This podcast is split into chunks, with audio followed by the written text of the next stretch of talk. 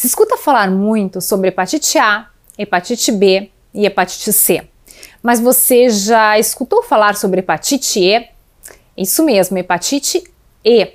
Se o assunto lhe interessa, fique comigo, vou falar um pouco mais sobre essa doença. Mas antes, não esqueça de deixar o seu like e se inscrever no canal para saber quando novos assuntos sobre hepatologia forem publicados.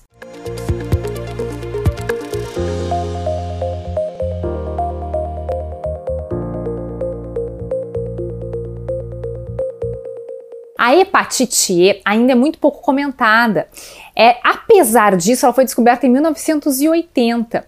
Sempre se acreditou que ela era restrita a países em desenvolvimento, em áreas específicas lá da África, da Ásia.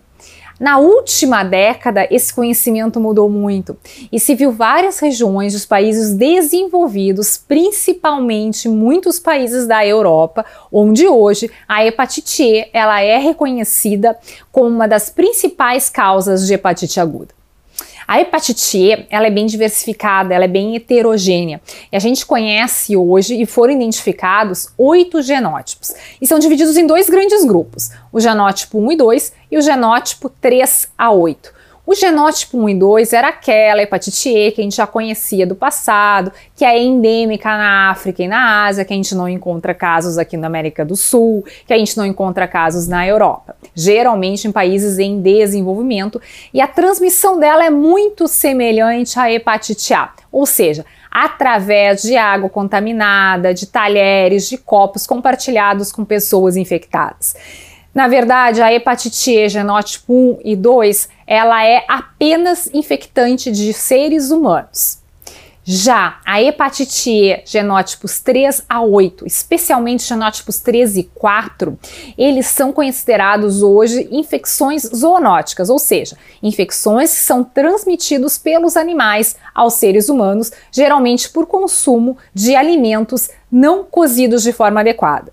E dentro desses animais, eu vou citar o porco, que é o que a gente tem aqui no nosso meio e que ele pode ser infectado com hepatite E. Então, o consumo de carne de porco não bem cozida, assim como todos os produtos derivados dele, pode aumentar o risco de contaminação de hepatite E. A hepatite E, na aguda, ela pode dar os mesmos sintomas que qualquer tipo de hepatite aguda.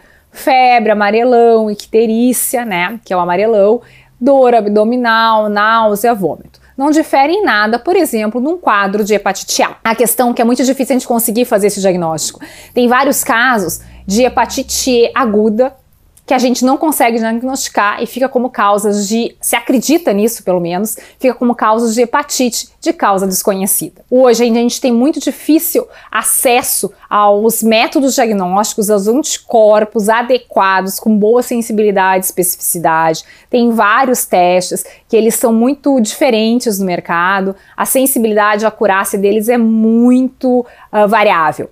Então a gente tem ainda bastante problemas diagnósticos e esses testes diagnósticos não são acessíveis para o Sistema Único de Saúde, o que limita bastante. Outra coisa bem importante nessa questão de hepatite E é que a hepatite E, então esse genótipo que a gente pode ter circulando no nosso meio aqui, que é o genótipo 3 ou talvez o genótipo 4, são infecções que podem se tornar crônicas, ou seja, podem permanecer no corpo da pessoa por mais de seis meses. Hepatite E genótipo 1 e 2, o risco de infecção crônica é praticamente inexistente. Mas genótipo 3 e 4, sim, principalmente em pacientes, em pessoas imunossuprimidas, especialmente população de transplantados. Então pode ser uma das causas de cirrose e muitas vezes uma causa de cirrose de causa não conhecida, que a gente chama de cirrose criptogênica. A hepatite também tem uma característica interessante. Apesar de ela ter o fígado como órgão principal cometido, também se conhece várias manifestações extrahepáticas do vírus da hepatite E, incluindo neurológicas, renais e hematológicas. O assunto é tão importante que levou a Associação Europeia de Estudos do Fígado, em 2018, reunir um painel de especialistas e publicar uma diretriz diagnóstica e terapêutica sobre hepatite E. Isso porque na Europa ela é considerada endêmica, tem surtos de hepatite E, hepatite E aguda e necessitou-se fazer uma estratégia de prevenção, diagnóstico e tratamento. Hoje não há vacinas para hepatite E.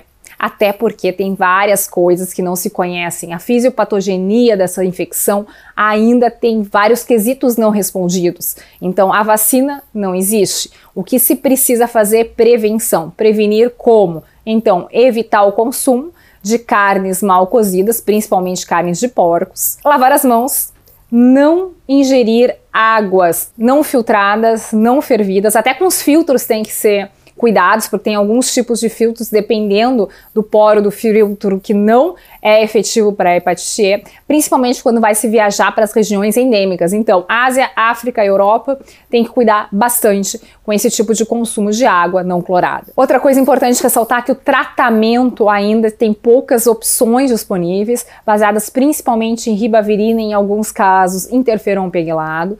O tratamento não é tão efetivo e o que então limita bastante ação terapêutica.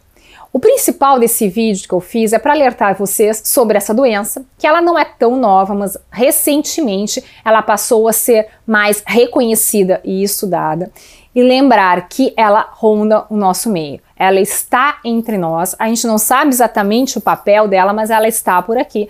Casos não diagnosticados de doenças hepáticas, de cirrose, talvez a hepatite E esteja por trás. É muito importante a gente saber que ela existe para se pesquisar e para se traçar novos tratamentos e novas estratégias terapêuticas. Por exemplo, aqui em Passo Fundo, a Faculdade de Agronomia e Veterinária da Universidade de Passo Fundo, da UPF, publicou em 2017 um artigo onde demonstrou que em torno de 40% dos doadores saudáveis do banco de sangue aqui de Passo Fundo, o Hemopasso, tinham anticorpos positivos para hepatite E. Ou seja, em algum momento eles entrarem em contato com hepatite E.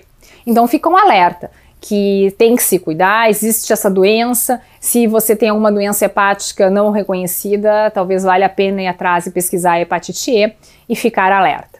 Hoje era essa minha dica. Grande beijo e até a próxima.